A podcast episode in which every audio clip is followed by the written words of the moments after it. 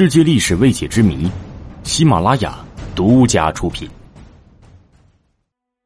英美盟友曾策划谋杀蒋介石。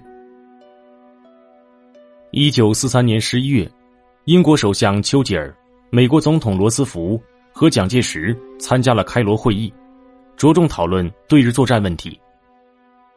在会上，蒋介石与丘吉尔貌合神离。原来。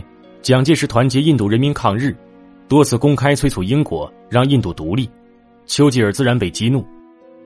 英国还想染指中国领土西藏，一心想策动藏人独立。丘吉尔曾召集部下开秘密会议，除掉蒋介石，并指定英国驻华大使馆陆军副武官查尔斯上校全权负责。查尔斯网罗了两名中国空军上校和几名英国军官。在开罗会议召开前，弄回三枚最新式的微型高爆炸力的定时炸弹，打算放在蒋介石的座机里。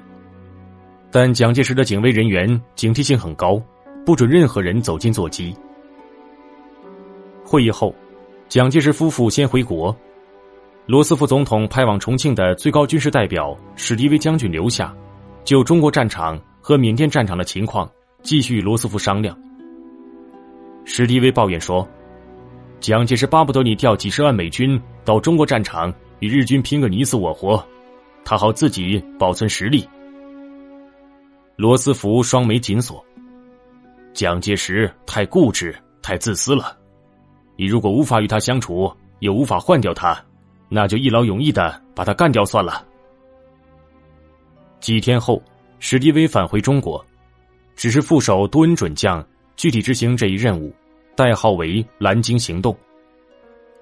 一九四四年二月，多恩根据情报得知，蒋介石夫妇定于三月中旬应邀访问印度。他们动手的方案是：蒋介石的座机飞到喜马拉雅山上空时，飞机突然发生故障，结果是机毁人亡。但由于战事不利，蒋介石取消了出访计划。军统局长戴笠。曾经提醒蒋介石小心英美，蒋介石却不以为然。后来蒋介石撤退到台湾后，杜恩将军担任了美国驻台湾的军事顾问团长，与蒋介石共事十余年，关系融洽。